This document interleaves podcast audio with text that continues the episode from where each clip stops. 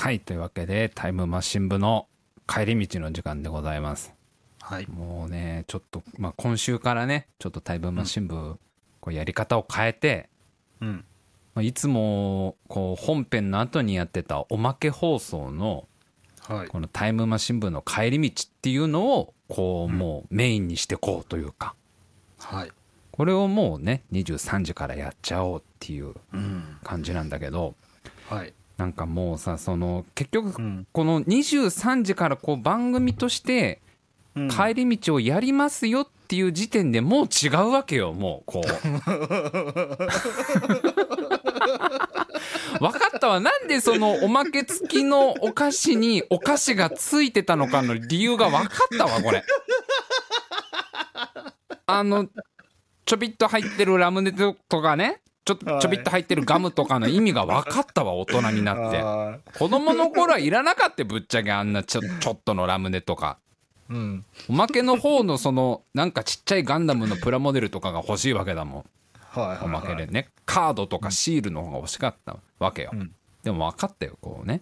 やっぱりその、カテゴリーが変わっちゃうわけなんだよね。あれがないと。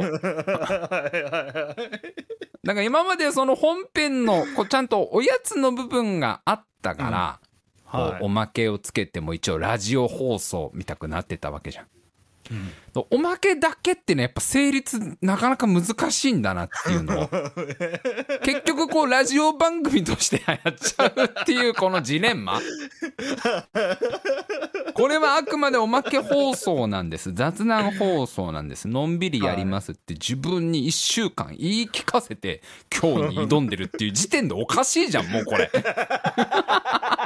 ひっくり返ってるじゃんなんかもうすごくお前はその かっちりやる番組みたいのにもう飽き飽きしたからだよ。ね？もう10年以上やってきてこうかっちりラジオ番組っていう風にやるのにちょっとこうもう自分の中で飽きが来たからそうじゃないこうのんびり聞けるものをおまけ的なものをちょっと遊んでみようじゃないかってやろうとししたのに。したのに。それをやらないといけないって言い聞かせたこの7日間は何だったんだろうっていうのはすごく。すごいたくさんの方に心配をかけてたよもう。あのいろんなねたくさんの方からツイッターで「おい白井やめんのか」っていう。ね。いや違うんですよ。やめるとかじゃないんです別に。ちょっとね趣を変えてみようっていう、そういうやつです。はいこんばんは。かもねありがとうございます。皆さん本当に、ん。いやー三浦金物店さん。帰り道がウエハースになった。そうなんだよね。結局だから今までおまけだった部分がこのメインのウエハースになっちゃったせいでおまけのついてないおやつになったわけでしょこれって。つまり。もう。違うんだな。難しいなやっぱな。なんかこう意識を意識をこうしないようにしようとしてうん。もうその時点で意識しちゃうっていうなんか どうすればこう無の境地になれるのかみたいなのはさ古の剣豪たちも悩んだわけでしょこれなるほどね。みんなみんな同じとこに悩んだわけじゃん宮本武蔵とかも剣を振るっていうことを意識せずとも剣が触れれば良いのにみたいなこと思ったわけでしょあの人たちだってみんな。はって思ってる拙者はめっちゃ剣のこと考えとるのみたいなとこでぐるぐるぐるぐる。それとすごいこうね近い感じになってますけどもうね あと。本当にねちょっと本当にもうこの放送始まる前から言ってますけどはい。あのうちの番組 AD 笠原くん。ね今群馬の高崎に住んでるわけですよはい。で僕はこう千葉県松戸に住んでるわけですよ。うん。でこうオンラインでねこうリモート通話みたいな感じでこうラジオをこうね、やってるわけですよ。一緒の部屋でやるってのはなかなか難しいから、うん。こう Discord っていう通話アプリ使ってやってるわけですけどはなんで毎週この時間電波悪くなんの？笠原くんは。本当にさなんでこうなるかな君は本当に。何？高崎はフェスなの？今。オンラインフェスみたいのをこの毎週土曜日23時高崎市はやるわけ？わかんないけど。VR で参加するフェスみたいな。あのーフォートナイトの中でなんかフォートナイトのゲームの中でさライブ見れるみたいなさやつやってんじゃん時々。なんかこの間そうね。そうなんかやってんだよ。うん。星野源かなんかのライブをフォートナイトの中で見るみたいな。そういうのを高崎がやってんの？なんか市を上げて。だからこんなにこう回線がおかしくなるのかい君は。いや毎週この時間おかしいんだよね笠原君ちょっとね。なんかその毎週水曜日22時からやってるタイムマシン部の大会議っていう大喜利の番組では最近あんまりその笠原君が途切れるとかがなくて。で、まあ、一応先週までね毎週木曜日、まあ、簡単な打ち合わせみたいのやってたんだけどその時なんか絶好調なんだよ笠原君。そうですね。もうすぐ耳元でささやいてくれるぐらいの感じの距離感だよもう。笠原くんが。笠原くんはもう実はもう母性に帰ってるんだけどまるでまだ地球にいてくれてるかのようなすごいこうクリアな声でさラグもなく聞こえて。うん。で毎週土曜日のラジオのこのねもともと0時からおまけでやってた帰り道の時も問題ないんだけどここの時間だよね、土曜日23時のこの。うんここの1時間ぐらいがさ一番笠原君のなんか電波がおかしくなるみたいな。うん。ちょっとさうん高崎市の市長とかになればいいんじゃない？笠原君が。あ僕が？そうそうそうそう。笠原君の建物だけじゃなくてもう高崎全体でこの時間帯はネット使っちゃダメみたいな条例作って。で要は混んでるわけじゃん回線が。おそらく、かもね。うん。まあ、土曜日の23時だから。うん。まあ、みんな、まあ、大多くの人があの明日お休みでしょうから、ね。はい。まあ、土日休みの人多いでしょうから僕は別にそうじゃなくてもさ世の中的には土日休みが多いわけでしょでそうなるとやっぱこの時間多分一番混むんじゃない？回線的に。うんえーラジオネーム黒の、えー同じアパートの住民が一斉にネット使っていて回線に負担がかかってるとかじゃないですか？いやもう絶対そうだと思う本当に。笠原君とこのマンションの住民がこの時間一斉にタイムマシン部聞いてくれてんならいいけどね別に。すごいね。それは。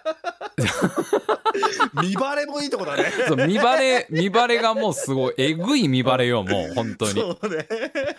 むしろなんか誘導されてた可能性もあるよ笠原君も 不動産のこう会社の時点でこうマンション選ぶ時点で実はもう全部トラップ的な感じで引き込まれてる可能性もあるよ。いやでもそれだったらありがたいからね笠原君の住んでるマンションがタイムマシン部マンションだったらなんかそれはそれでちょっと仲良くやっていくんでちゃんと皆さんとね、はいもちろんそです。いや本当多分そうだよ。このこの時間帯すごい混むのかなやっぱうん。なんかあれなのかね？やっぱいろんなとこで配信とかやるのかね？この 建物で？いやっていうかそのインターネットの世界が。インターネットの世界がちょっとすげえ広いけど。23時ぐらいにやっぱだってみんな一斉に調べ物するってことなかなかないでしょ？そんなさ、まあまあそうですね。はい。こんこのタイミングでまあ明日日曜日だからお出かけしたいからみたいなのあるかもしんないけどみんなこの時間に急に Google 開いてさうん。そんなねえこう一斉に調べ物するとか考えにくいわけだからみんな一斉にこう町田リス園のことを調べ始めることはないわけじゃん。明日町田リス園どうしても行きたいからって言ってさ日曜日にそんな重なんないでしょ。リス園の用事。そんなに。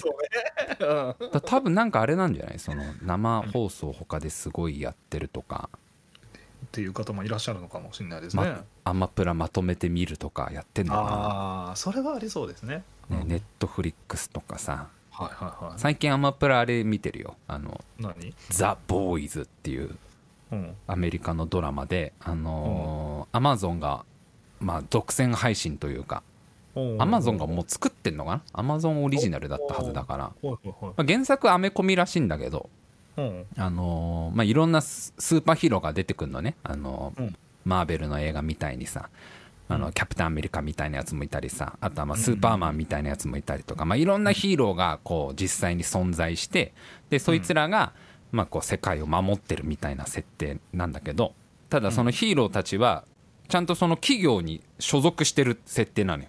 ただただこう個人で活動してんじゃなくてなんかボボートとかいう名前の会社にみんな所属しててでそこの企業がまあヒーロー活動を運営してるみたいな。でこう、まあ、主にアメリカの平和を守ってますみたいなやつなんだけど、まあ、それだけだと別に普通のこうアベンジャーズとかね今までこうアメコミ映画でやってきたようなのとあんま変わんないんだけど、まあ、このドラマの特徴がその出てくるスーパーヒーローがうん全員クソ野郎っていう設定なんですよ。もう裏では犯罪しまくりみたいな。こう自分勝手にもういろいろやり放題やりまくりみたいな感じのこはう連中っていう。で、まあ、スーパーヒーローだから街を守る活動はするんだけどそれのまあ弊害というかいっぱい巻き込まれちゃうわけいろんなこう市民たちが。ねそれはそうです。スーパーヒーローがあんな街中で戦ったらさうんこん。な危ないに決まってるわけじゃん。でそういうのをちゃんとこうなんていうのかなこう配慮せずにもうやりたいようにヒーローたちは戦っちゃうからどんどん巻き込まれてこう辛い思いをする市民が出てくるんだけどそういうこう辛い思いをした一般の何の能力も持たない人たちがそのヒーローに逆襲するっていうドラマなのね。へえこれは面白いんですよ。すっごく面白くて。もうその、まあ、主人公はなんかそのヒーローにね恋人を殺されちゃったというかこう巻き添えを食らってこう殺す、まあ、要は殺されちゃったわけだけどその復讐をするわけ、うん。でこうもちろんスーパーパワーなんかないからさなんかいろいろこう作戦を練ったりとかあの手この手でヒーローたちを追い詰めていくってやつなんだけど、あこれ結構見てる人いるかな？あ、えーラジオネームふまろ、えーボーイズ全部見てます。ねやっぱ人気人気ドラマだから多分結構見てる人いると思うんだけどね。おもうシーズン3なんですよ今。先々週ぐらいからシーズン3が配信開始になって。うんもう俺はもう1の時から大ファンでもう全部全,、ええ全エピソード。あの久しぶりだね。あんもう本当に海外ドラマをなんかちゃんと見るなんて、本当に ER 以来じゃないかなもしかしたらうちはもうあのうちの実家は ER 大好きファミリーだったのであの ER をこう一家で見るみたいな、いや ER ってのはすごいいいドラマですよ。あの 救救急救命医たちのね。はいはいはいはい。ただそれを思春期の頃真っ只中ですよ。もう中1とか中2ぐらいの反抗期真っ只中の時におかんとこう並んで見てましたね、ER をね。そうなんですね。ね、売れてないそう。あこれ前もラジオで言ったか？ジョージ・クルーに応援してたっていうね、その子がね、はいはいはいはいで ER 以降全然海外ドラマをなんかそんな、うん。まあその短いやつとかねあの全部で5本ぐらいとかで終わるようなやつは見てたんだけど、なんかそんなシーズン123とかこうなんていうの続くようなやつは見てなかったから本当に久しぶりだな。ウォーキングデッドはシーズン2でやめちゃったからもう。シーズン2の真ん中らへんでね。はもうあ結局人間が一番怖いみたいな話には。早えなと思ったけど。あ結局人間が一番もう怖いって。ゾンビゾンビドラマゾンビ映画にあるあるなさ。はいはいはいはい。はい人間が一番嫌なやつだよね結局。みたいのを 結構早めに来たから。そうなんだ今ウォーキングデッドってすごいシーズンいくつぐらいやってんだよ。9, 9とか言ってんだっけあれ確か。そんな続くんだね。そんな続いてるんですよもう。ゾンビたちも疲れちゃってるよもう。すごいよね。あれ確かそう8か9ぐらいまでいってるはず。俺はあの2の途中でやめちゃったりとか。だからシーズン1まで見たとかは結構あるんだけどね1までは結構あの全10話ぐらいまでだったらみたいな。でもボーイズはもうなんだかんだそう3になっても全然面白く見てられる。ただねまあちょっとねシーズン3になってからちょっと思うのは、はい。まあこれはやっぱ続けることの難しさなのかなっていうのがうん。まあネタバレちょっと防ぎながら喋るとはい。あのキャラクターたちの変化がやっぱ乏しくなってくんだよねシーズン3ぐらいまでなっちゃうと。あの変化っていうのは別に見た目とかじゃなくてこう内面の成長みたいなもの？内面のこう変化みたいなものがもちろんドラマとか映画っていうのはその劇中でいろんなこことを経験してさそのキャラクターたちはさまあ良くも悪くも変わっていくわけじゃん。すごい成長していくわけじゃん。僕一人でジャイアンに勝ったんだよみたいなのになるわけじゃん。最初はもう「ドラえもん!」って言ってたあの子がさもう「僕一人で 一人で勝ったんだよ!」みたいな感じに。一番成長した瞬間じゃんあの5巻か 6巻ぐらいが。ああいうふうに変わっていくわけじゃんどんどんどんどん。はい。ね？あのお前がカカロットお前がナンバーワンだとか言っちゃうわけだからあのベジータが最終的に。うん。衝撃もうあれだったよね。ジャンプを持つ手が震えたよねあの一言はね。ベジータが。ベジータがカカロットを認めたよついに。お前と過ごした半年間悪くなかったぜってこうしてピッコロは最後言うわけでしょご飯に対はいして。はいはい最後まで全然変わんなかったのはナッパぐらいでしょ。あの最後まで悪人のまんま終わってったやつはいやナッパはそんな期間ないですから。いやナッパだって 俺は掴んで欲しかった。よあの短い間でも。ちょっと改心して ベジータがだってゆくゆくはあんないいやつになんだから。そんなもう そあんなにもうね地球のために戦ってくれるようなんだからなナッパがああなった可能性もあんだよ。まあね。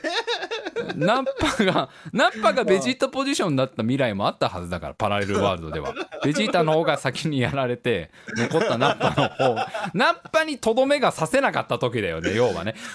ベジータに先にとどめがさせてナッパにクリリンがとどめ刺そうとしたらその悟空がそいつは逃がしてやってくれってなった感じ。にもうさちょっと「ドラゴンボール」が圧縮されすぎてんだよな話の。どこに行ったんだよもうボーイズの話は今もう。でそうそうだからキャラクターってのは変わっていくわけじゃんどんどんどんどん。あその話ではいはい。でボーイズはねそこがねやっぱ難しいんだよね。そのいろんなキャラクターが出てきて、で特にその、一番の悪役の、まあ、ホームランダーっていう名前のね、まあ明らかにスーパーマンをモデルにしてる最強ヒーローってのがいるのよ。もう無敵の超強いあのどんなヒーローでもかなわないぐらい強いヒーローがいいんだけど、まあ、はいそいつが本当のクズもクズなのね。もうなんかクズっていうか本当子供のまんま大きくなっちゃったみたいなキャラクターで。まあいろいろちょっとかわいそうなとこもあるんだけどね同情するような部分もあるにはあるんだけどそれにしてもあまりにももう暴君っていうのにふさわしいようなやつなんだけど、こいつのキャラクターがねやっぱね、うん。こう2のここで変わるかなと思ってあちょっと変わったのかなと思ったら元に戻っちゃったりとか。あで3のここでおついにもう変わるのかこのキャラクターがみたいな。ついにもうこっからはこいよいよこいつのもうこういう一面が見れんのかともあーでもやっぱそうなんだ戻るんだみたいな。だそのキャラを変えちゃうとうん。物語が続けられないみたいな部分うん。が多分あるんだと思う。でこれがジレンマがあってもうボーイズ大好きだから、もうこのまんまシーズン4でも5でも続いてほしいわけ俺は。でちなみににもう4は制作決定してるらしくて。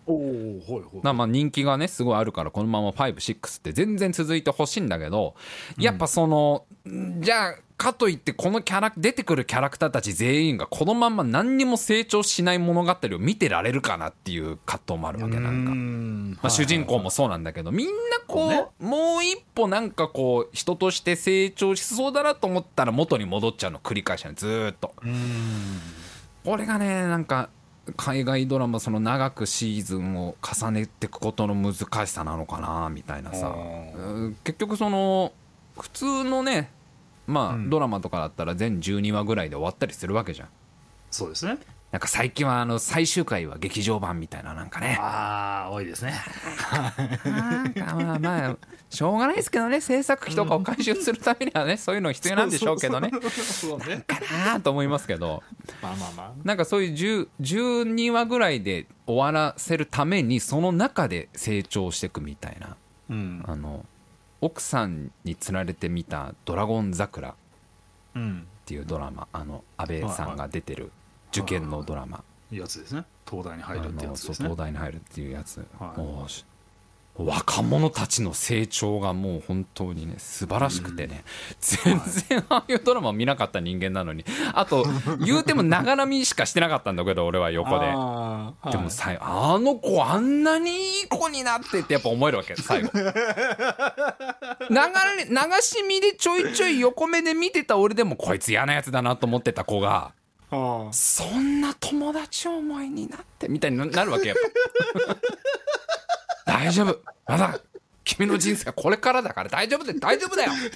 そんないいやつになれた君の未来はもう大丈夫おじさんが保証するから。君は君は人に愛され人を愛していくそういう少年になるんだぞみたいな気持ちになれるわけ最終回。すごい感情移入できるタイプだから俺はドラマに結構。いやーいい子だみたいになれるんだけどやっぱその海外ドラマの場合は難しいよね。それをどこで止めるのかみたいな。キャラそのキャラクターの変化みたいなとこどっかでやっぱでも思い切った展開がないとはちょっとこううーん正直シーズン3からね中だるみなとこもあるにはある。いはいはいはいはい。でもまあ全然面白いから、まあ、毎週楽しみにね、なんか毎週金曜日にその新エピソードが出るから見てんだけどね、まあ、この先どうどうすんのかなみたいな。うん。あとさ3やってる途中で4制作決定とかあんま言わないでほしいよね わかるこの感じ。何？だだいいの？だ続くんだかあらいいじゃないですか。れ笠原君わかんないか そっか。だってさはい4があるってことはあ蹴りつかねえんだって思っちゃうわけじゃんやっぱいやそこそうでしょさすがに。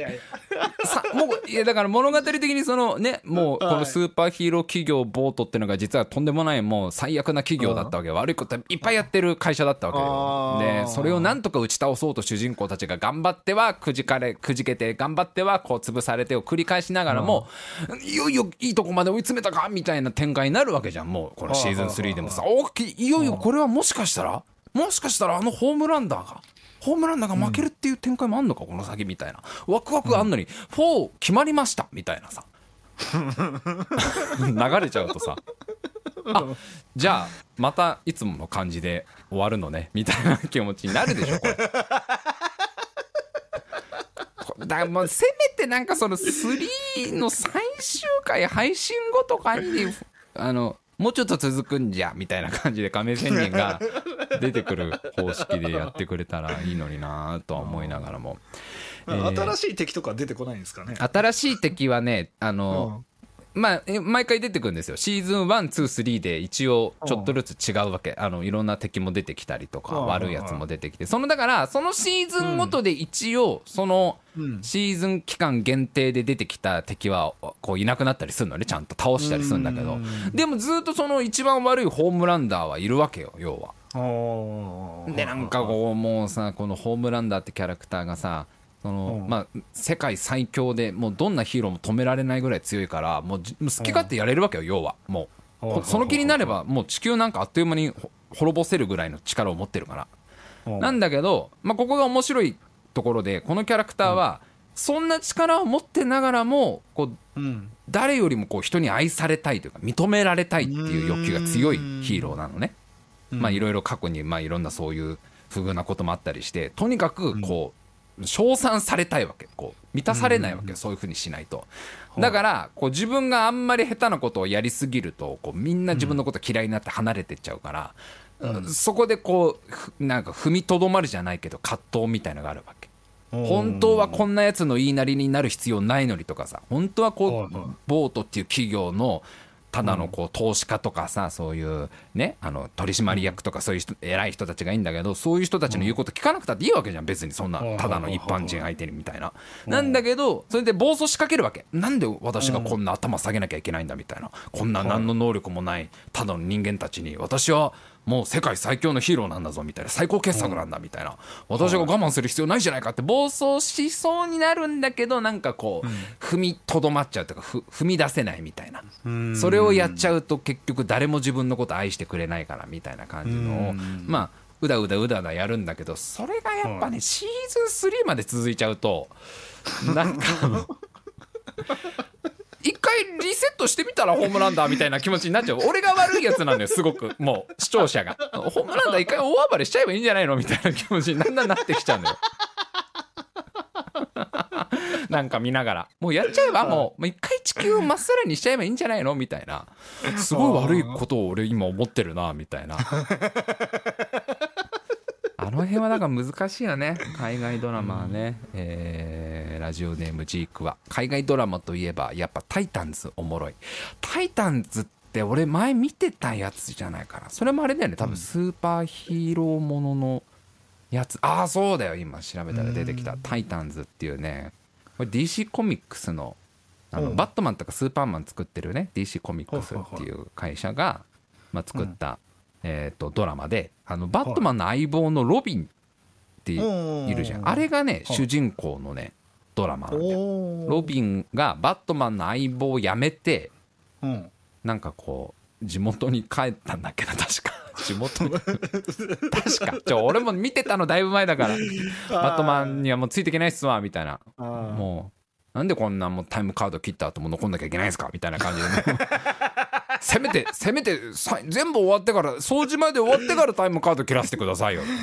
あロビン君ごめんちょっとタイムカード切ってもらっていいかなみたいな。なんすかそれ。この後この後45分ぐらい土線の閉店作業で残るのに。なんで今タイムカード切んなきゃいけないんですかみたいな。まあいろいろこうモヤモヤがあって。モヤモヤダークヒーローってそういうことなんだね。ダークヒーローはねやっぱああるよやっぱりそういう黒い部分が。でなんか地元帰ってなんかあのーひそれでもまあヒーローヒーロー言うてもヒーローだし自分みたいな感じで、うん。ちょっと人助けるかみたいな感じでロビンが戦うんだけどなんか途中でその仲間が増えてくんだよね。でうんなんかみんな若いヒーローなんでこの「タイタンズ」って。全員ちょっと未熟というかすごいティーンエイジャーの子まだほんと10代の子供みたいなヒーローとかうん。なんかそのまだ経験とかも浅くてちょっとヒーローとしては頼りないんだけど、そんなこうヒーローの卵みたいな連中がロビンのもとこう集まってチームを作ってちょっともう世界を救ってこうみたいな話なんだけど、これはね見てましたね。ネットフリックスでねやってたんですけどね。シーズン1がこれ2018年なんですよいまだにこれシーズン2を見かけないんだけどやったのかなシーズン2は ちゃんと。やったこれ。俺1すっごい楽しんで見てその後ずっと待ってたんだよね2やんの。おでもネットフリックスやめちゃったからさ見てないからさ2やったちゃんと。それをしあタイタンズ。あーこれはなんかあれだぞ。シーズン2は DVD レンタルみたいな感じになってるぞこれえあ本当？どういうこっちゃこれ？ネットフリあいや。あネットフリックスでもやってるこれ？やってるやってる。スシーズン3まであります。えマジで？あいつら3まで行ってたら嘘うわごめんタイタンズ。ごめん。俺がネットフリックスやめたがばっかりに。ほんとごめん。もう俺の中でもうタイタンズの連中はなんかうだうだやってんな本当にってとこで終わってた正直。もうなんかなんかもうすぐ悩んでさ、まあ、いや分かるよその分かる分かる。もう若者は悩むのが仕事だっていうもんだからね。そのなんかもうヒーローとはなんだとかこう強すぎる力を持った私たちはみたいな。分かる分かる。それはね先輩たちもみんなそれ通ってきてるから大丈夫。それもうなんか バットマンとかスーパーマンも映画でみんなそんな感じで一回うじぐじするタイムあんのよそのなんかもうどうどうしようみたいなもうこんなこんな強い力を持ったところでみんなのこと助けられるわけじゃないしなんか自分別にやりたくてヒーローやってるわけじゃないしとかう分かる分かるそのうじうじパートは分かるんだ分かるんだおおじさんはもういっぱい見てきたからヒーロー映画をみんなあんのそれはもうただ一回ちょっとそれ置いといてそろそろ戦おうよっていう気持ちでずっと見てたのそのタイタンズを。悩むんだもんこの「タイタンズ」って子たちが。毎毎エピソード毎エピソードぐじゅぐじやるわけ。でこのなんかさ 主人公のロビンもさなんかバットマンの元を離れたはいいけどはい。なんか離れたら離れたでそのコントロールできない自分のこう感情みたいなの振り回されるわけ。なんか。でバットマンのとこも戻り戻ろっかな。いやでもやっぱ地元で頑張ろうかなみたいな。うじ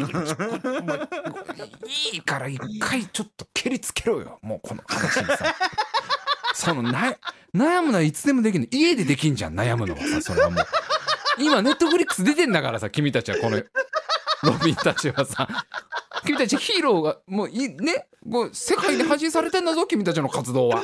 じゃあ一回悩むのは後回しでいいと思う七おじさんはなそれもうそのパターン見飽きたからもう。頑張って戦おうよみたいな。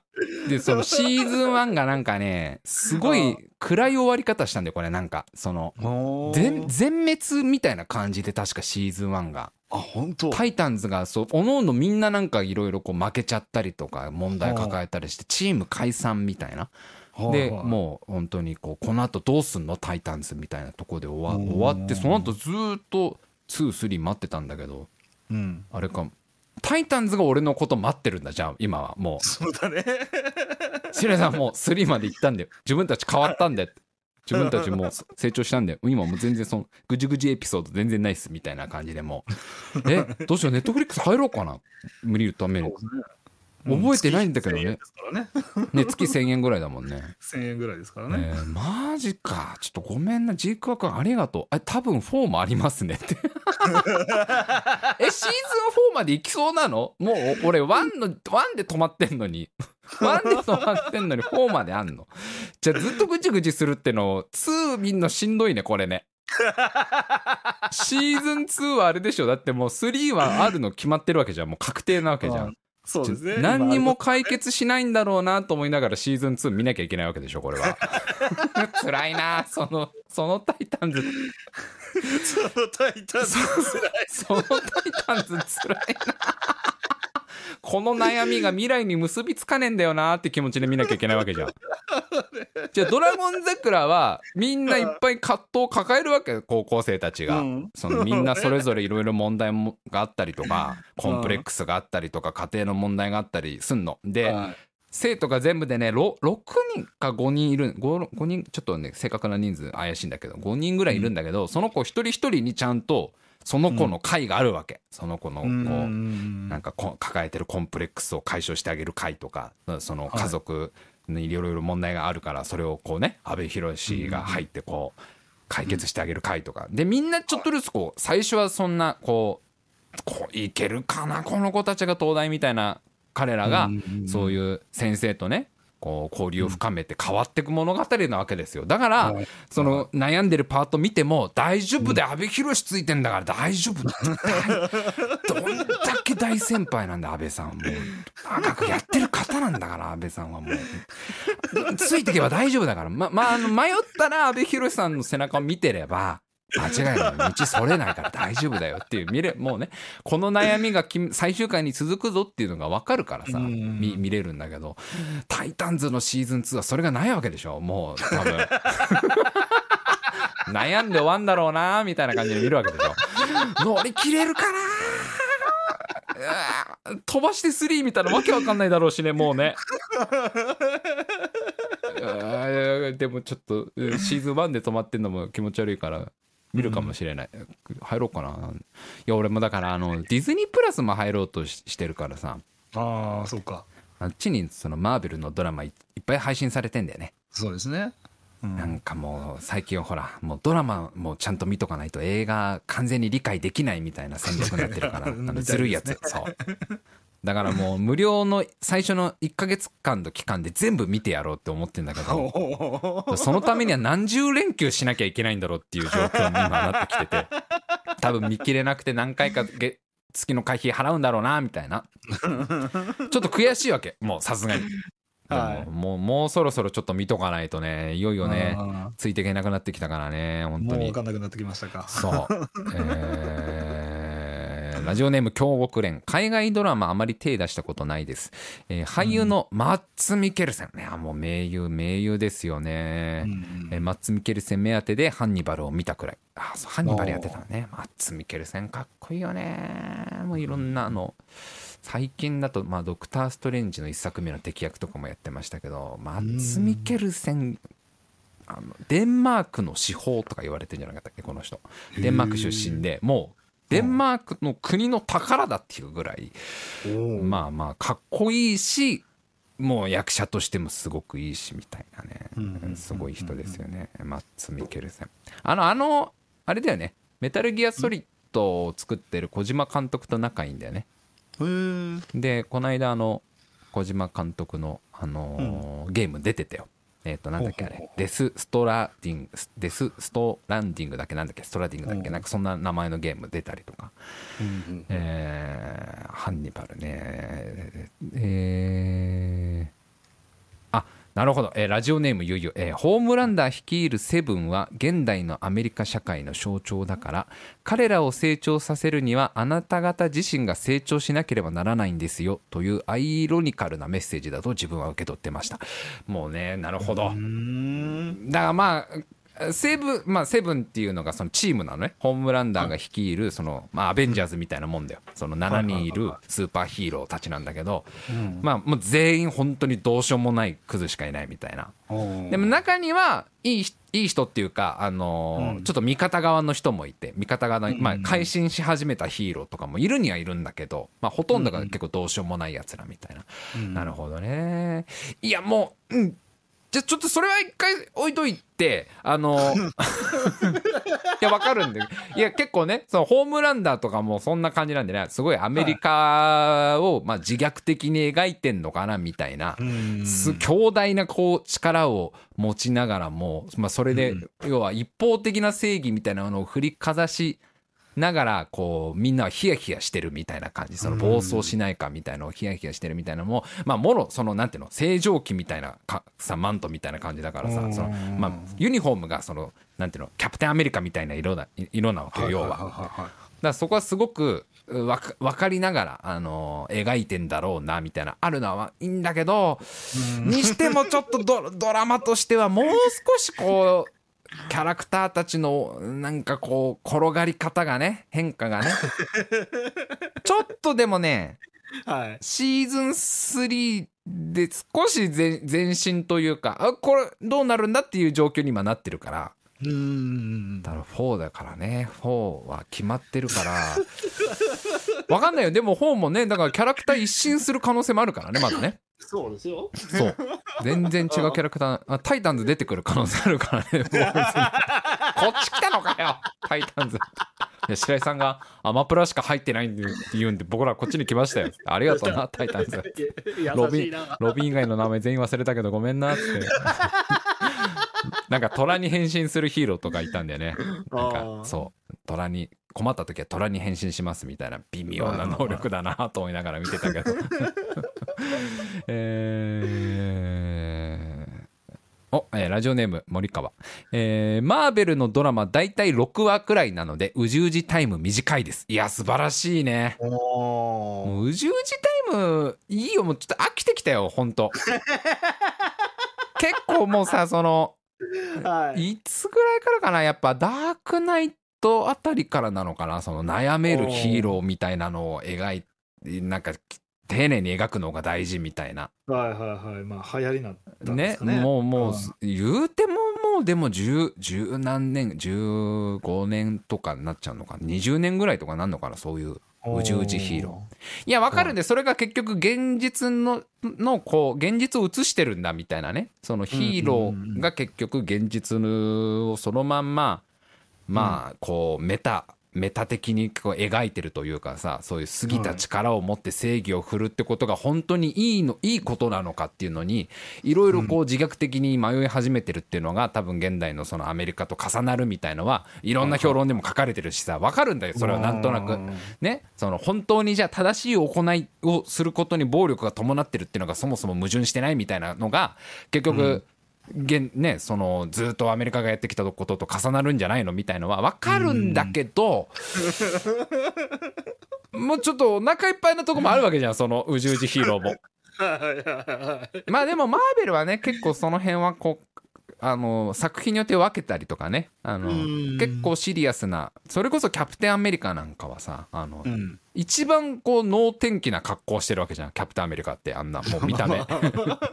嘘でしょってぐらいもうさザ・アメリカって格好してるわけじゃん。もう国旗背負ってるみたいな。でもはい。キャプテンアメリカの面白いところはこう誰がどう見てももうそのアメリカのしアメリカのために戦うアメリカによるアメリカのヒーローみたいな姿をしてるのに一番そのアメリカに対してこう批判的な物語っていうとこが面白いわけでキャプテンアメリカってすごく。あんなんかあの見た目だとまるでその国のためにこうねもうアメリカの忠実に動くためのヒーローだってやりがちなのがそのマーベルのキャプテンアメリカだとそうそうじゃないっていうところの面白さがすごくあるとかね。そういうのはわかるんだけどね。いやーそうだから映画だったら別にそんなにうん。まあこうは言いながらも映画は多分あのやっぱり最後ちゃんと終わるからねそうですね。ねっていうのがあるからまだいいんだけど、うん。ドラマ結構ね長いんだよね やっぱりね。ちょっとしんどいですね。とは言いながらまあ見ますよ。全然まあ面白いからシーズン別に4も5もなんだったら俺はもう35ぐらいまで続いてほしいからボーイズに関してはもう。いやわかる。俺みたいな客がいるから結局なかなか続け続くしなかなか変えられないわけじゃん大きく。すごいだから自分自身こう矛盾してるなとは思うよ本当に。あえー。えー。あそうね、えーマッツ・ミケルセンはファンタビの敵役やってました、えージークバ君。ファンタファンタスティック・ビーストでやってるっけ？ーイーストですねファンタスティック・ビースト見てないのとあの、うん。ハリー・ポッター系はね一作目しか本当見てないからあファンタスティック・ビーストはあれなんだよね。ハリー・ポッターワールドの中の話なんだよねあれもね。確か。ですよね多分。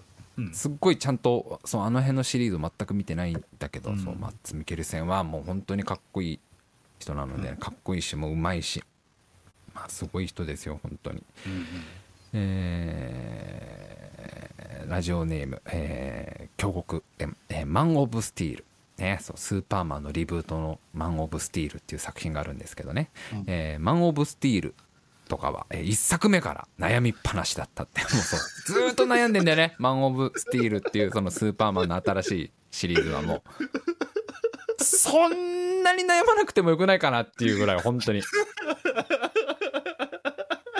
そんなに難しい顔しなくても よくないですか？っていう気持ちになるぐらいマン・オブ・スティールはシリアスだったね本当にね。DC シリーズの特徴かもしれないですね。DC はね風原君ともあれ見に行ったもんねスーパーマン VS バットマンね。はい。でも俺は DC の映画大好きだったからあのうん。やっぱマーベルほどエンタメとして完成はされてないんだけどなんか一時ちょっとこうまあバランスが悪いんだけどそのバランスの悪さがちょっとね逆に好きだったんだよね DC のね。いいとこでしたね。あのえっとそうね。あのヒーロー全員集合のさジャスティスジャスティスリーグだっけ？ジャスティスリーグはあの完全版の方もちゃんと見ましたからなんかこれ前もラジオで言ったかな？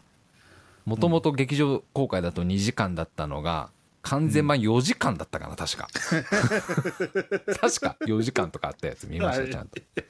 いやーまあまあだから一応そうボーボーイズはちょっとこのまんま最近俺でもなんかあれだよね。あの割とす楽しんでる作品でもブーブー文句は言ってるなと思う。なんか。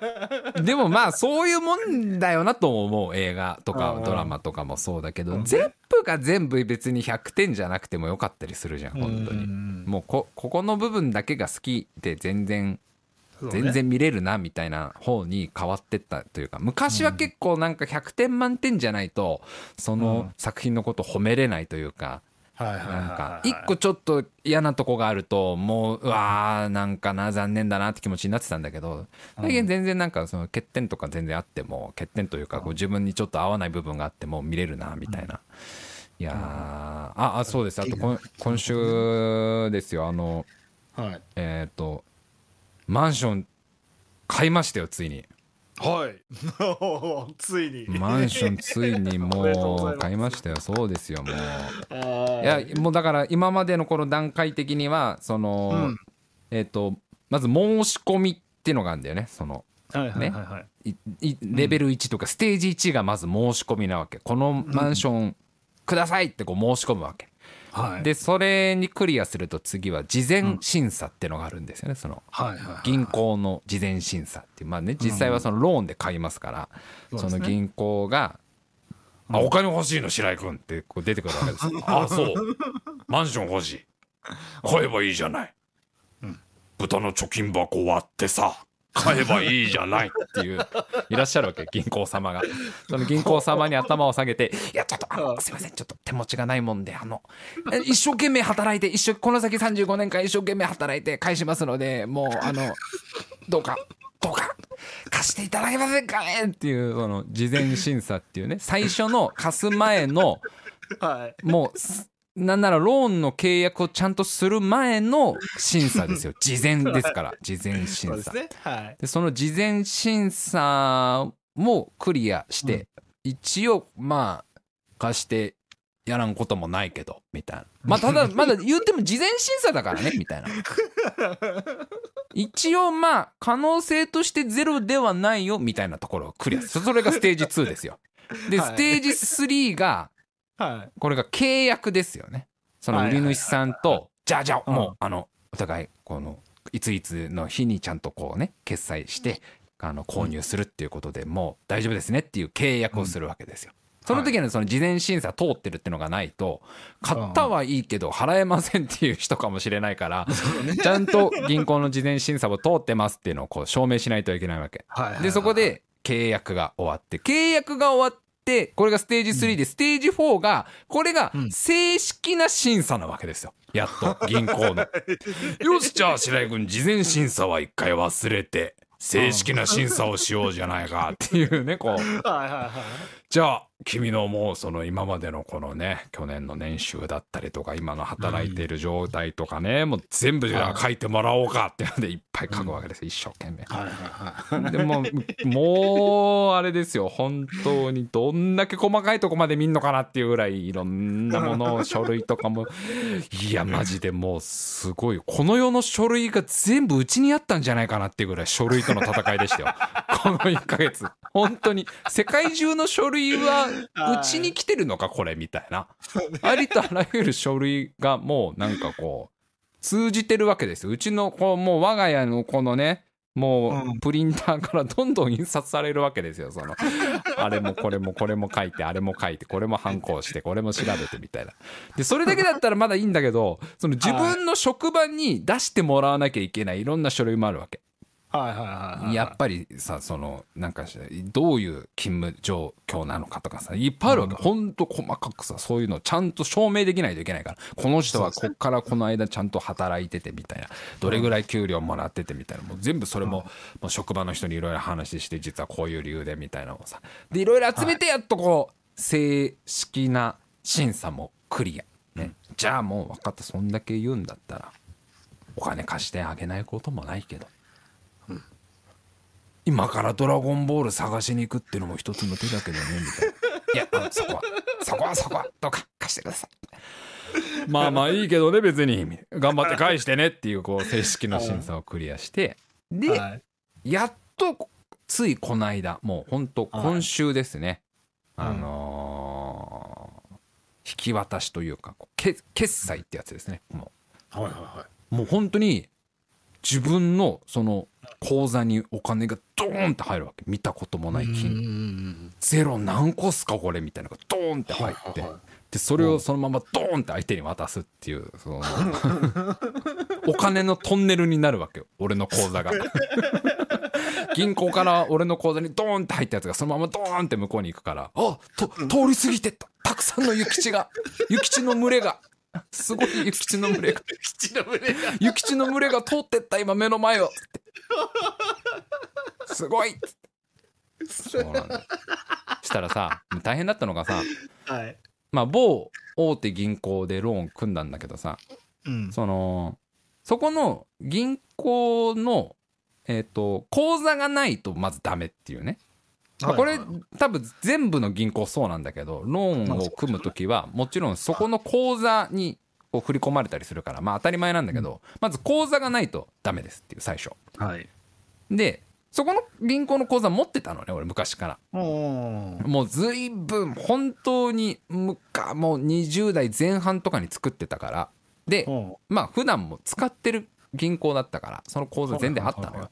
でそれ全然問題なくあもう口座ありますみたいなあよかったですみたいな。でまあいろいろこうさ審査とかその間にまあいろんなこう打ち合わせみたいなのが進んでじゃあいよいよこう、えー、といついつの何時に、えー、と決済なんででその銀行のちゃんとなんかねあるんでそういう個室みたいなそのローンの契約を最後するえっとうちら、まあ、要は買い主と,、えっと売り主か。売り主とこう買う側とあとお互いのその不動産の業者の方が来てで銀行の方も出席するもう本当契契約の儀を執り行うみたいな感じの 決済の儀を執り行うみたいな感じの場があるから、そその時に必ずあの銀行の届け印を持ってきてくださいって言われたわけ。はいはいはいはいでそれがないと要はお金の移動ができないから俺の口座に移したりとか、俺の口座に入ったそのローンを相手の口座に入れるってことが届け印がないとできないから届け印必ず持ってきてくださいって言われて。うん。で最近こうさ銀行からこうお金を下ろすとか振り込むってのは全部スマホでやってるんだよ。もう。このこの数年間。でその前はずーっともうこう ATM とかでやってたわけだよスマホの前は、ね。コンビニの ATM とか。銀行の届け印を使ってなんかお金を下ろすとかやったのがもう超昔でそんなの。それこそ15年以上前とかの話でその。でその時ねまあもう作ったのがそもそも15年ぐらい前の口座だからその15年ぐらい前に作った口座の時に出したその銀行の印鑑ですよね要は。届け印っていう印鑑も持ってきてくれって言われて。そうですね。そっからもう我が家で印鑑オーディションが始まるわけよもうその。怖い怖いでしょこれ怖いでしょ？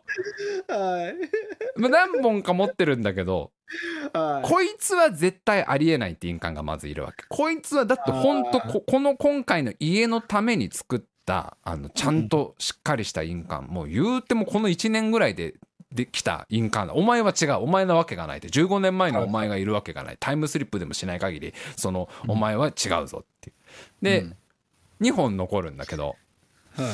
こいつは30歳ぐらいの時に確か なんかどうしてもその日印鑑が必要なのを忘れちゃってどっかの100均かなんかで買った印鑑だったからお前じゃないと思うんだよな。で君だよ君そう君こっちの印鑑が確か銀行員だったと思うぞみたいな。いやそうに決まってるぞみたいなでだんだんこう記憶の中が鮮明になってくわけよ。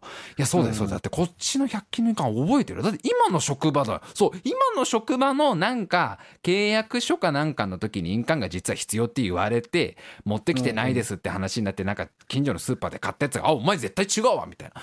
じゃあ最後に残った1本のこっちだわみたいな。あ絶対これだ。絶対これ。みたいな。これしかありえない。他もう印鑑ないからみたいな。まあ3本あったうちの1本は最近作ってもう1本は今の職場のために作ったやつでで、20代の頃作った印鑑は今の職場じゃないからねその当時働いてたのはうん。俺のことをクビにしたあのスロットの店だからあの 久しぶりに出たな。もう潰れてましたけどね。もう潰れてましたけど。あのあの時に作った講座だからじゃあもう残りの1本しかないぞっつって。うんおめでとう。民間オーディション合格。っつってパチパチパチパチ、選ばれたのはエントリーナンバー1番20代の頃からある印鑑みたいな。パチパチパチパチ。えーどうぞ一言。あのこんなに大事な印鑑に選んでいただけて嬉しい 一生懸命頑張ります将来的にはどんな活動 歌手活動頑張りたいですみたいな感じでこう パチパチパチパチパチみたいなさ選ばれましたって国民的印鑑に選ばれましたってわーって。もうその奥さんが「本当に大丈夫なんだよねこれで」っていうわけ。本当にこの印鑑でいいんだよね。いや大絶対大丈夫。だもうありえないから。他の他の印鑑なわけがないぜ絶対こいつだっつって。でさうん。まあその印鑑持ってさでい行くわけ。でいざこうね決済の場に行くわけですよで白井様今日はありがとうございますみたいな何々様ありがとうございますみたいな。でうん。あの今日今日でいよいよですね。もうあの引き渡しでございますのでみたいなその銀行の方が言うわけ、じゃあその、早速手続きの方をさせていただきますので、えー まずはあの白井様届け印の方ちょっと提出していただいてもよろしいでしょうか？っていうわけ、はい。かしこまりました。ってさそのバッグからさその銀行の届け印出すわけ、で、うん。あのこちらにあの白井様のその届け印のそのコピーがありますので、はい。見せてくれるわけその当時俺が押したね、そのはい。銀行の口座作る時にこの印鑑を届けにしますってドンと押した書類をまあまあ見せてくれてでこううん。印鑑が載ってるわけそこに。でこちらの印鑑でございます。でこちらの横にちょっと試しに押していただけますか？今日持ってきた印鑑は間違いがないかを確認したいのでちょっと試しに押してくださいって言われるわけ。はい。で試しにこう押すのよ。はい。でねその押したやつをその銀行の方が見るとうんうーん。まあ初体は同じですもんね。みたいなリアクションなのねこれが。うーん。いやでもすもんね。でちょっと小声で言うわけ。書体は同じってこと。書体は書体は同じって。すっごい不安になる。いや時間にして5秒ぐらいの間なんだけどその5秒が長いわけ。みたいな。言うてもプロですよ。もうね、うん。銀行ですから。印鑑のプロですよある意味。毎日印鑑見てる人間がその俺が今から15年ぐらい前に押した届けの印鑑と今まさに押した印鑑を見比べてうーんって言うわけ。うーん。書体は同じですね。ちょっとですね確認しますのであのーこちらあの判断するのは機械ですのでっていうわけ。判断するのは機械ですのではフォローなのかどっちなんだろうこれみたいな。フォローなのか忠告なのかどっちなんだろうこれどどうなんだみたいな。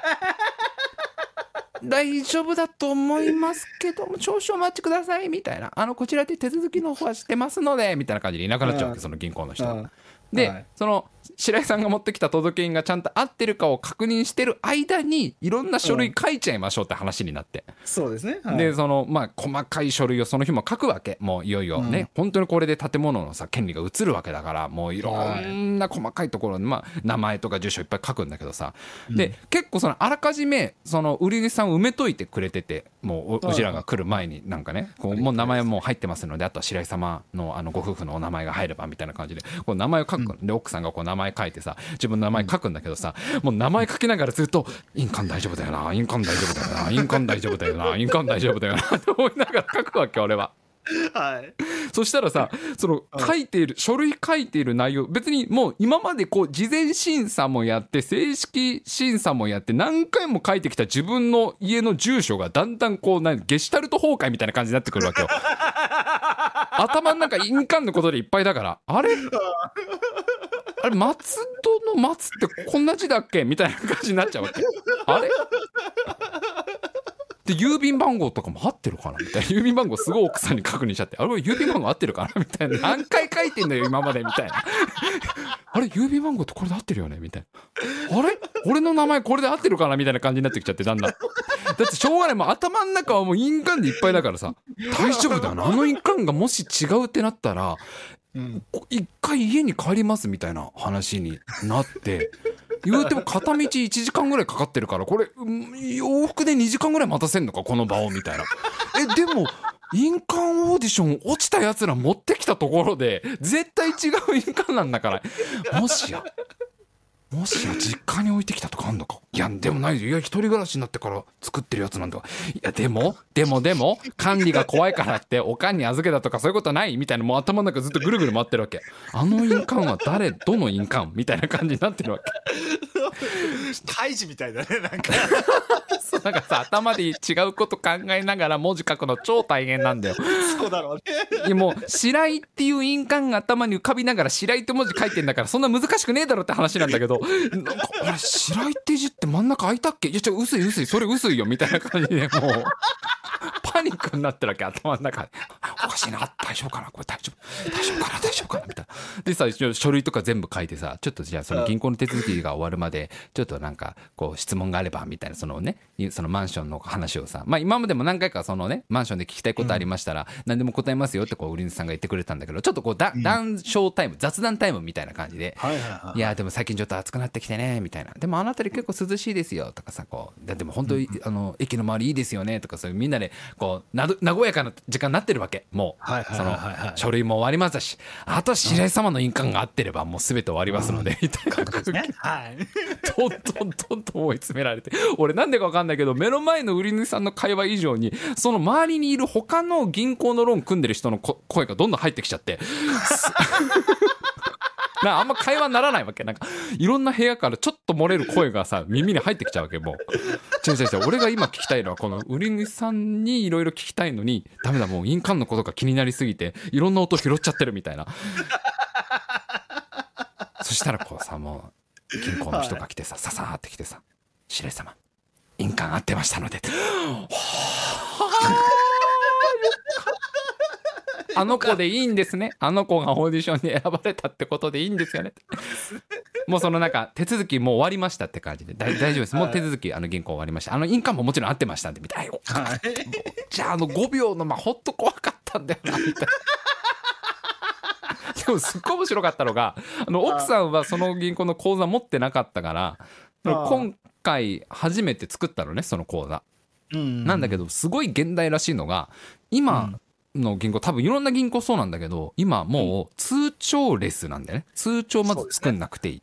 で印鑑もいらないの。印鑑レス。そう届け印いらないっていうのも結構多いみたいで。そのうん。うちらが今回ローン組んだ銀行も印鑑レス。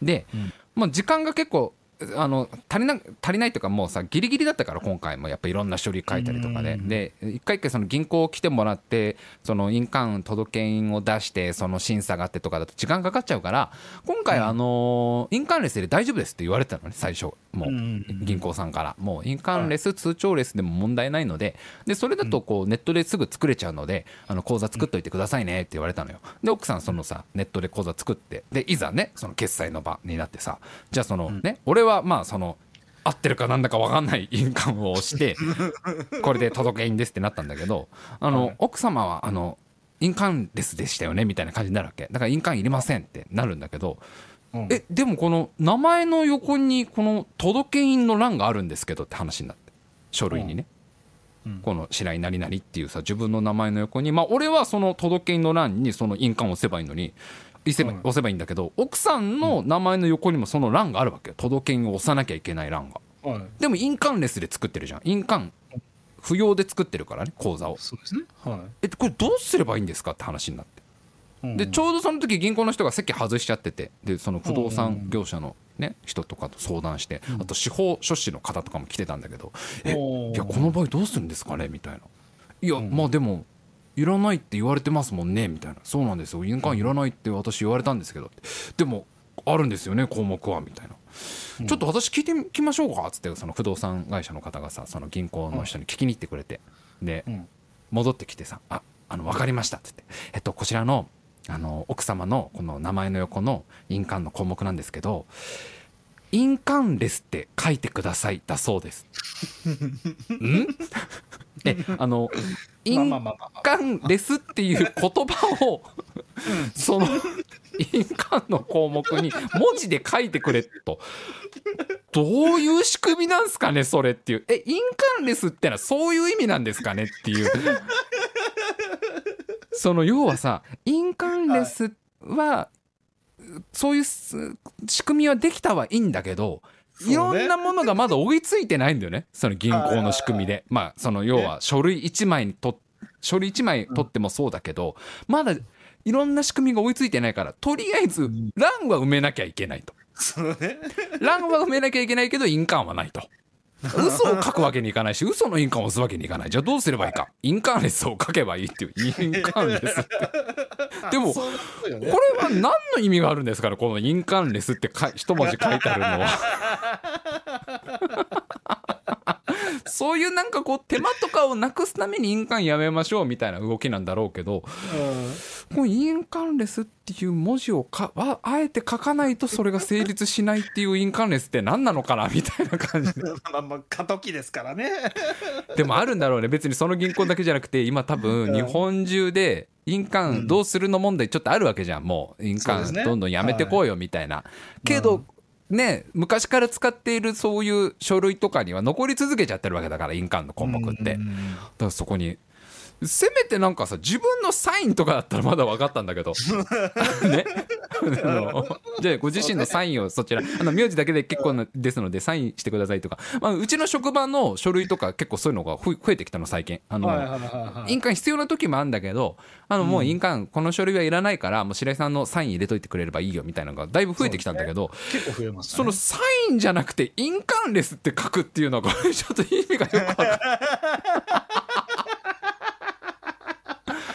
ちょっと腑に落ちないとこ腑にろね全然腑に落ちなかったけど銀行の方は全然納得してたから「ありがとうございます」って言ってたから「あいいんだ」みたいな。この一言書くのは。不思議だなーみたいな。ね。えーラジオネーム岸君。あ岸君は、えー契約契約ごとの仕事してるのでそういう不条理がマジで多い、えーうちの会社が契約書1枚目はサインが必要で2枚目以降はサイン不要ってスタンプをしてます。だからさそのスタンプを押さなくていいっていうことなんだよ。もともとはな。わかるよ。でも岸君そうだよな。まだまだ世の中はな。サイン不要っていうのをこう証明しないといけないんですよね。なんかね。そうですよ。えー、いや本当あれめちゃくちゃ不思議だったな印鑑です、えーラジオネーム、えー三浦金物店、えー印鑑オーディションめっちゃわかる、えー実印っぽいの2本あって どっちも持ってった思い出。いや印鑑増えてくからね。確かにね。あれ困るよね。うんだからそうもう印鑑はちょっとこうねなんかでもさうん印鑑ってくせ者だなと思うのがなんかセキュリティのこと考えるとさそんな銀行員とか書けないでしょ？どなんか苦戦貼ったりとかってあんまり、まあ万が一泥棒入った時とかを考えるとでもそう思うと印鑑そもそも取られたらおしまいだしてか印鑑があればいろいろ下ろしちゃってる時点でちょっとおかしくないみたいなやつとか なんかまあ葛藤はいろいろありながらも、うんうん。まだそうね。そう印鑑はまだまだ続くんだろうねこの先もね。まだもうしばらく続きそうですね。あの押すのは楽しいから 緊張するんだけどね。俺印鑑うまくなったよこの1年で。そうね、いっぱい押したもんね。めっちゃうまくなって俺最初の頃へったくそだったんだけどね印鑑。ああ。なんかお奥さんがね小学校の頃かな、印鑑押し方の授業があったんだって。授業っていうか教わったんだって学校で。ででそのその流派の押し方を教えてもらって縦縦横横丸書いてっていうやつなんだけど。た縦 グッグってやって横にグッグってやって一周グリーって力入れてパッて離すと、まあ綺麗な印鑑が押せますから。だからなんかあれだよね。もううんもちろんその印鑑みたいな手間がなくなってった方が楽になるけど印鑑の文化を残したいっていうことであればあの、うん。大変よくできましたスタンプは残してばいいんだと思うんだよずっと。ね。あれは使い続ければうんちょうどいいでしょそこがもうね。お互い妥協点というかこう印鑑残したい派と印鑑やめたい派のどっか折り合いつけるっていう意味で言えば大変よくできました印鑑は使い続ければそうそうね、もう。少し頑張りましょうとかね。そうそうもう少し頑張りましょうとかね。もう少しって具体的などれぐらいですかって聞きたくなる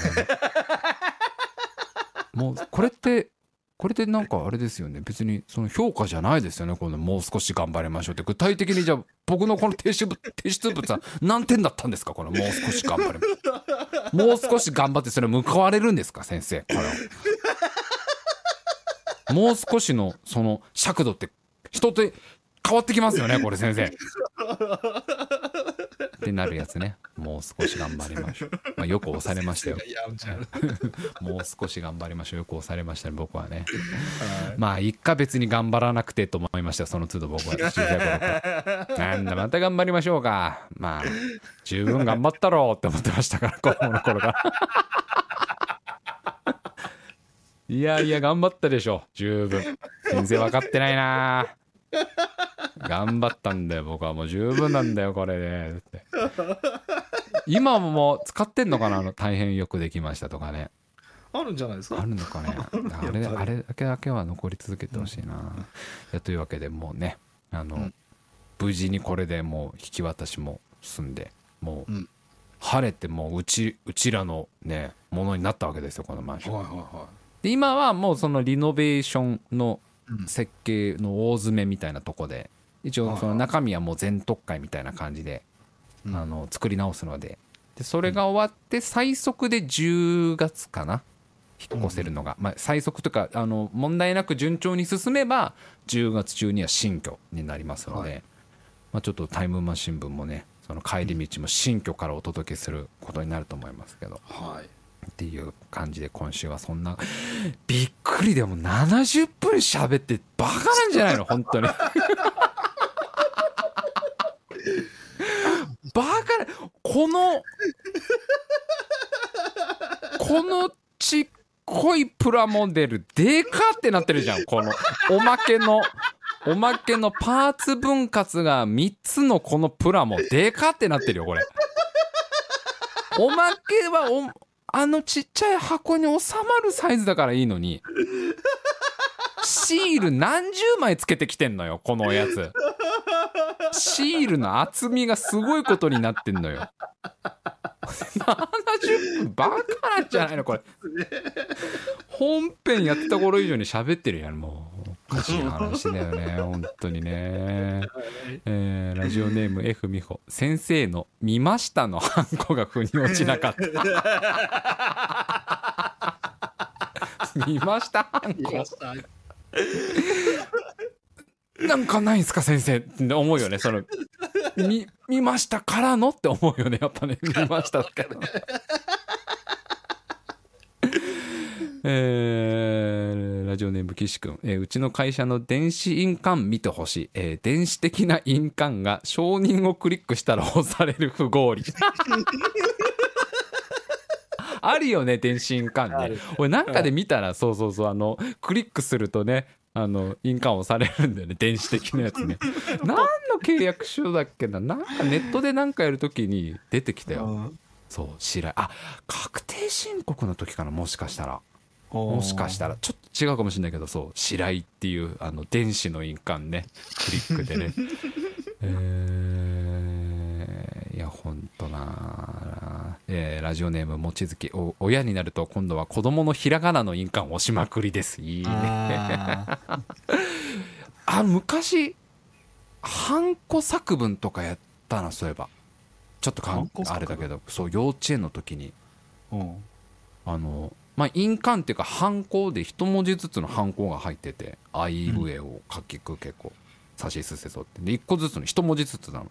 でその印、うん。ハンコを押して作文作るっていうやつ幼稚園の時やってたよ。おおなんか活版印刷みたいな感じで。そうそうそうそうそう。まだあのほら字あんま書けないからさその、うんうんハンコ作文っていうの。あれってみんなやった？ハンコ作文。作文やった？幼稚園の時に記憶にない。うん。うん保育園だったからっていうのもあるかもしれないけど。うん。うちの幼稚園全員ね幼稚園の年長さんからかな。みんなハンコだから50音のハンコを持ち歩く持ち歩くっていうかもらえるんだよね、かあ貸してもらえるのかな。1人1個。でその蓋開けるとずらーって文字が並んでて。でうん。1文字ずつ押してくのそのマス目に。へえで運動会楽しかった、終わりみたいな作文を。作文の能力はまだそんなないから。うん。あの文章を作ってみようみたいな。文章を作ってみよようみたいな、う、うん。あもう年中からやってたかな確か。で最後1年の最後にみんなのその文集みたいなのもらえたの覚えてんだよね、幼稚園で、まあ、小学校とか文集があったけどさ。うん。幼稚園の時点で文集があって。前タイムマシン部で喋ったかちょっと覚えてないけど俺のその幼稚園作文の年中の時のあのハンコ作文が「うん。運動会楽しかった」っていう作文なんだけど、うん。あのお母さんに怒られたって話に途中からシフトしてって調子に乗りすぎたっていうのをなんか幼稚園児なりに表現使っててなんかこうはバカしすぎたみたいな表現だった気がするんだけどその調子に乗るっていう言葉知らないからなんか何々くんとこう面白いことをしすぎてみたいな感じでお母さんに怒られたみたいのを書いてあったら覚えてる。すごいなこらこんな頃から怒られたことがずーっと残ってんだなみたいな。よっぽどハメ外したんだなよもう運動会でなみたいな。そんなのありましたね。えーラジオネーム SI、えー初コンメです、えー白井さん結婚されたんですね。おめでとうございます。ありがとうございます。この間この間1周年をね無事に1周年になりましてありがとうございます。もうそうです。1周年ですね、もうね。えーあ なるほどね、えー竹彦さん、ね、息子を保育園に預けてますが、えーおむつに息子のフルネームのスタンプをしてます。書くのがめんどくさいので。そっか。一個一個名前書かなきゃいけないの大変だもんね。うんうん。なるほどな。というあちょっとねあのもう時間があれですのでちょっと群馬をやりますのでいやいやもういやいやこれさ長さ的な意味でポッドキャストに載せれないよねこれもうね。そうだね。ちょっと長いですね。90分番組毎週やらないからね。今週ちょっと1回目だから加減が分かってないから俺ももう。不思議なもんだね。これノープランの方が話が止まらないってことが分かってね まあ昔からそうですけどね。ね。これやっぱいろいろこうプラン組んできた方が一応終わりが見えてるからそうね。やっても4フリートーク40分ぐらいだったのがこううもうさ今日そんなタイタンズの話すると思ってなかったからあいつらの話するの。ね、群馬王やります。群馬王だけはちょっと続きますのでじゃあちょっはい。とちゃんとコーナーの音楽もね群馬王だけはかけたいのでね、うん。えーじゃあ行きましょう、えークイズ。群馬王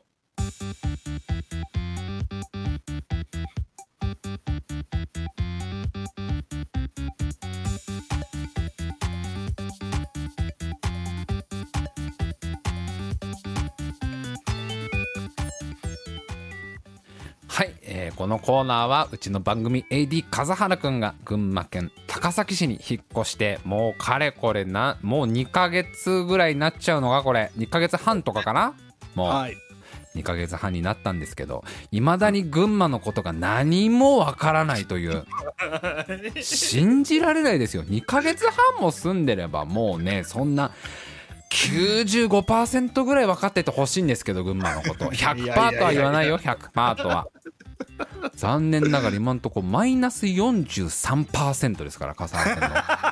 群馬理解度は何にも分かってない。自分の住んでるところのことを何にも分かってない AD 笠原君のためにですね、えー群馬のことをもっともっと知ってもらおうということで、えー皆様から群馬にまつわるクイズをたくさん送っていただいております。ぜひ笠原君にはもう全問正解していただいて誰よりも群馬県にふさわし、えー群馬県のことがに詳しい群馬王になっていただこうというそういうコーナーでございます。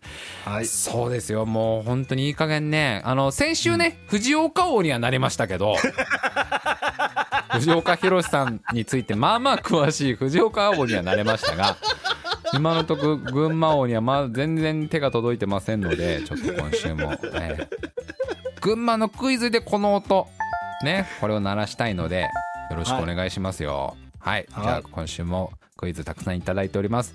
どんどんやってまいりましょう。ラジオネーム F 美穂。問題群馬県は名探偵コナンでもたびたび事件の舞台として登場します。うん。その際出動してくるのが群馬県警の山村刑事です。おっちょこちょいな性格ですが事件解決の際はコナン君に麻酔銃で眠らされ寝ている間にどんどん手柄を上げていき物語の中盤では警部にまで昇進しています。では問題ですこの山村警部のおばあちゃんの名前は何でしょうか？ね群馬県といえばですよ。もう山村警部ですよね。群馬の治安をいつも守ってくれている。ねコナン君と協力してどんどん事件を解決している。群馬山村刑事そのおばあちゃん。ね山村刑事のおばあちゃんの名前は何でしょうか？笠原さんお答えください。わって。何の手がかりもないですね。いや大ヒントですよ笠原さん。はい。名字は山村です。だから。さあお答えください。えー、米子。残念。正解はミサエでした。全然違ったね。かすってもいないよ本当に駆けつけてくれないよ？山村刑事がそんなんじゃもう。ちなみにおばあちゃんは鳥取県在住だそうですね。群馬 関係ないおばあちゃん全然。後から薄かったのに、えー地元全然関係ねえっていうね。はいじゃあ続いての問題いきますよ。はい。えーラジオネーム竹彦。問題。群馬県の地方新聞といえば上毛新聞ですが、うん。上毛新聞が公式ポッドキャストを配信しているのはご存知でしょうか？知らないです。このポッドキャストでは縄文新聞の社員以外にも俳優や声優など群馬県にゆかりのある方々をゲストとして呼んでトークをしています。さてここで問題です、うん。この公式ポッドキャストの名前は何でしょうか？え？縄文新聞がやっている公式ポッドキャストですよ。ね？笠原さん。縄文新聞が配信しているポッドキャストのタイトルですからね。いや新聞ですからね。笠原さんじゃあヒントあげましょうか。はい。縄文新聞。ね？縄文新聞、えーヒントははい。ひらがな5文字です。あもうじゃああれじゃないですか。ジョウモウなんじゃないですか。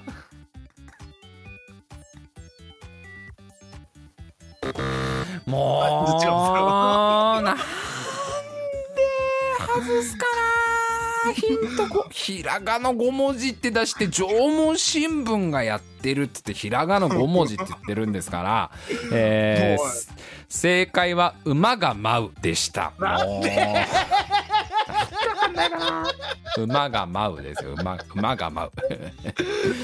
えなんか馬のアイコンでした。可愛い馬がこうちょっとダンスしてるようなアイコンで。馬が舞うね。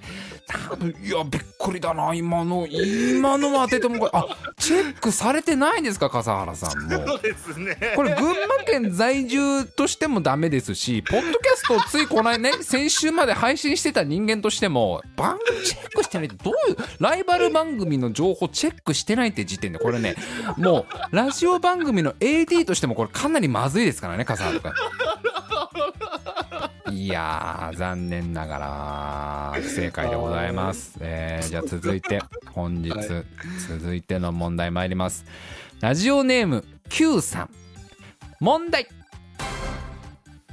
群馬県民となった笠原さんは当然エチオピアにかつて存在した群馬王国をご存知ですね。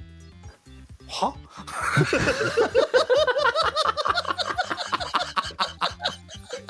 綺麗な歯が綺麗な歯が出た。あまりにも綺麗な。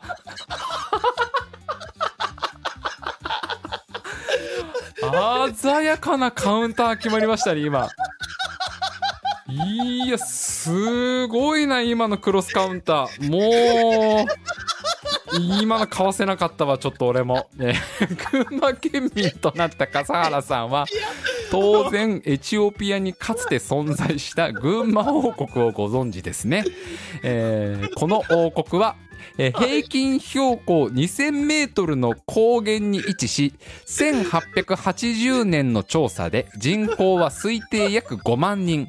王国の住民たちは皆戦士として知られていたそうです。そんな群馬王国がかつて存在したエチオピアの現在の大統領の名前は何でしょうか？ね、群馬王国ね。18世紀に存在した王国ということでね、えーそう住民たちは皆戦士として知られていたってたくましい王国だったんでしょうね。5万人も人口もいたということですが、まあ、現在はこれはねエチオピアということなんですけども、えーエチオピアの今の大統領の名前は何でしょうか？エチオピア語もわかんない。です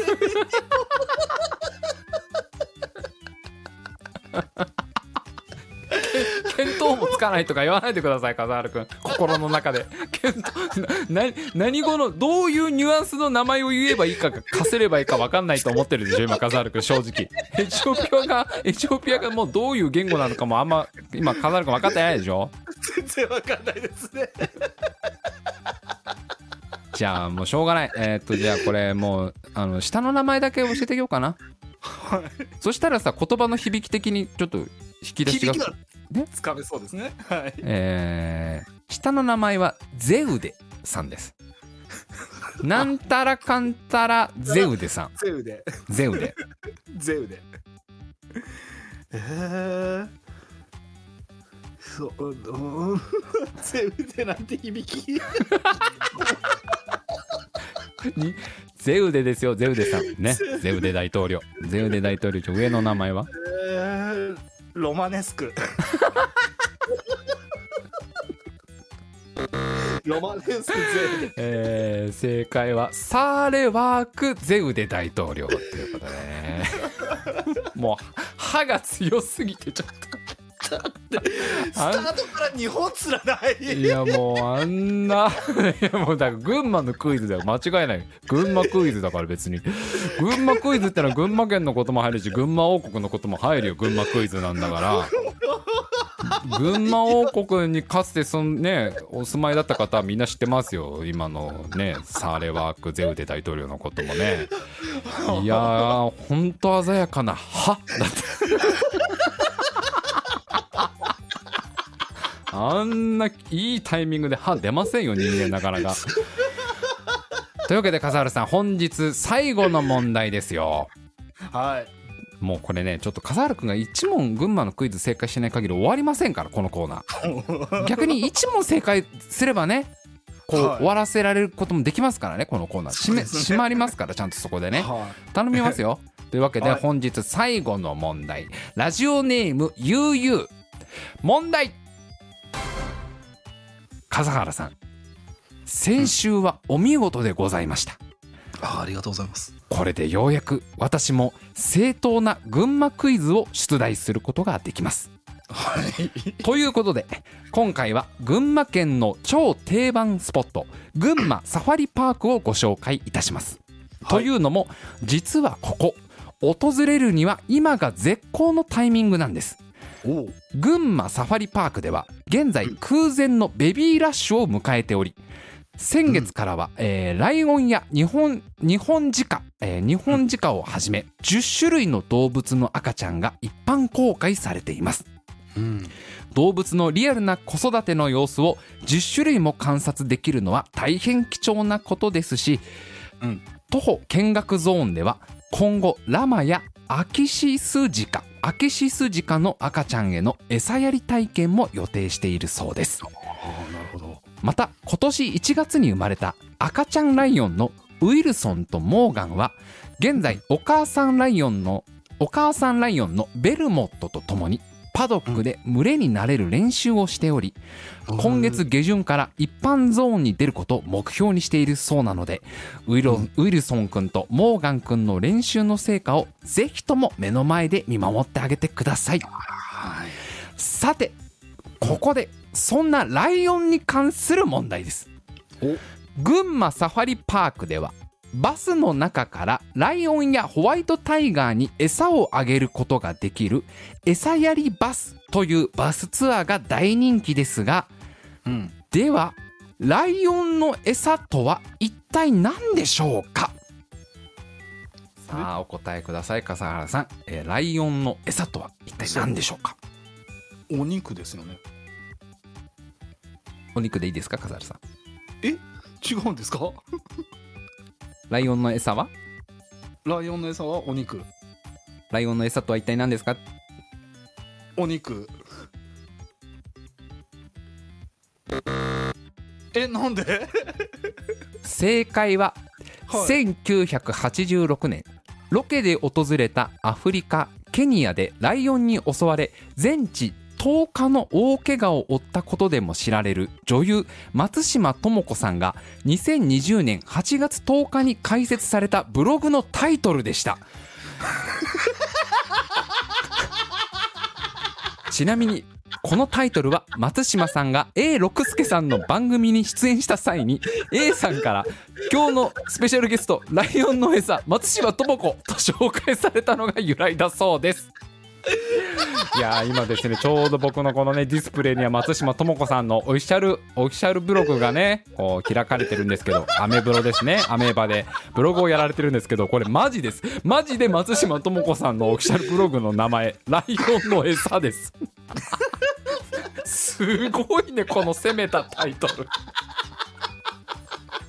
自分で自分で自分のブログのタイトル「ライオンの」いやあのすごいですよ。お綺麗なあの松島智子さんがねあのヘッダーにこう手を広げてね「ようこそ」みたいな感じでニコって笑っててね。でそこにあの松島さんのこの私物なのかな？可愛いぬいぐるみがずらって並んでるんですけど「ライオンの餌」っていうタイトルが。待って待って待って、えー待っていやこれちょっとあのぜひ皆さんあの今これ Google 検索できる方あの検索してみてください。あの松島智子ブログで。あのライオンの餌っていう ライオンだライオンの餌とは一体何でしょうかに対する答えはこれ松島智子さんのブログのタイトルですよこれもう。笠原これもうちょさんっと前から聞かせて。問題文もうちょっと前から聞かせてえー群馬サファリパークでは、えーバスの中から ライオンやホワイトタイガーに餌をあげることができる餌やりバスというバスツアーが大人気ですが、はい。ではライオンの餌とは一体何でしょうか？ライオンの餌。ね。ライオンの餌とは一体何でしょうか？あ全然関係なかったですね。あ全然関係ないです。ごめんなさいごめんなさい。あの餌やりバスというバスツアーが大人気です。はい。ところで、えーライオンの餌とは一体何でしょうかね。ということですから。でライオンの餌って聞いたらもうもう間違いなく松島智子さんのブログのことだなってよぎりますから普通。よぎんねえなもうさ A 六輔さんのキレッキレ具合もすごいよね。今日のスペシャルゲストライオンのライオンの餌ライオンの餌松島智子。でそれを気に入った松島さんも自分のブログのタイトルに。だからこれもうすごいよね。他の人が言ったら怒られるやつだからこれもう。A 六輔さんと松島智子さんだが許されご自身と A 六輔さんだが許されるやつだよこのライオンの餌というわけで笠原さん残念ながら全問不正解ですよ。いやもうね本当にねどうなってんですか笠原くんちょっともう。こっちが聞きて。もう悠々先生がもう悠々先生がもう落ち着かないのよ全然。悠々先生ご隠居されないみたいなので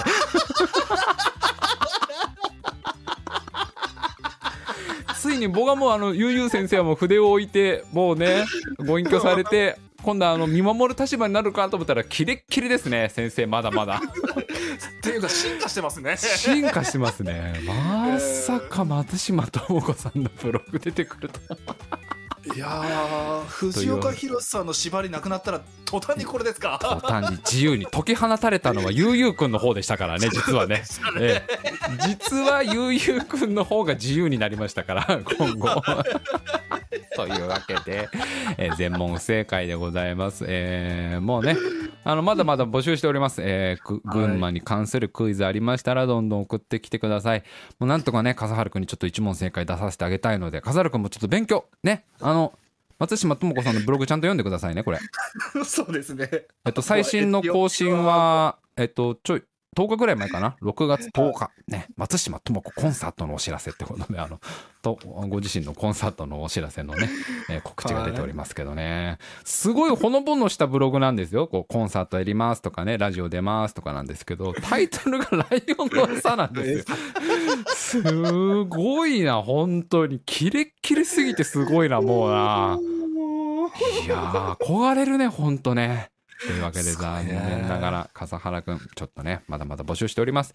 えー、群馬、えークイズ群馬王はえーまあちょっとツイッターで送るの大変かもしれませんけどツイッターでも募集しております、えーハッシュタグタイムマシン部をつけてどんどんつぶやいてください、えーまたもちろんメールフォームでも募集しております。メールフォームのリンクは白井のツイッターの一番先頭か、えーまたこの YouTube の概要欄に貼ってありますのでそちらから飛んでいただいてどんどん送ってきてください、えーもちろんメール直接送っていただいても大丈夫です。メールアドレスはタイムマシン部 at gmail.com タイムマシン部 at gmail.com でございます。皆様からのメールお待ちしておりますっていうところでいつもだったら音楽が流れるんだけど帰り道だから別にここで音楽とか流れないんですよ笠原くんも。はうなんでもう100分ぐらいやってんの？今日もうほんと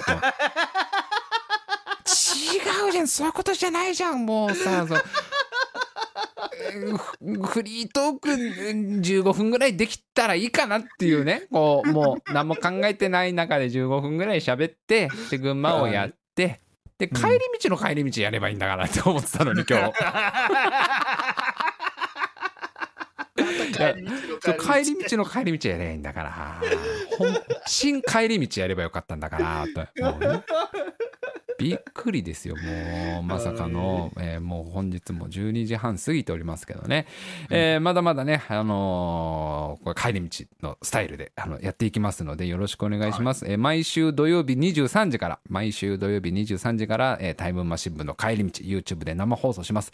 でポッドキャストでアップするかどうかは全然まだまだ本当未定でしてまあ、長さ的に入んねえだろっていう問題がもうね あとまあちょっとゆくゆくはちょっとなんか考えてるんですよ。一応、まあ、あのなんか残せるようにしていけたらいいなとかね、あのーただちょっとしばらくはもうそういうアーカイブに残すとかも考えずにあの、本当に気楽にあの続けようっていうのが趣旨なのでちょっとあのしばらくはそういうアップするっていう予定もありません。で今後もちょっとまだ未定なんですけどやっぱりねポッドキャストでも聞きたいっていうお声もいただいてるのでちょっとなんかうまくやれたらいいかなとで YouTube にはもちろん残ります。アーカイブはこのまんま丸ごと残りますので、えーまあもしよければねあの 松島智子さんのクイズのくだりを一からちゃんと聞いていただければねまさかねまさか松島智子さんにそこ到着するとはっていう感じです。けど。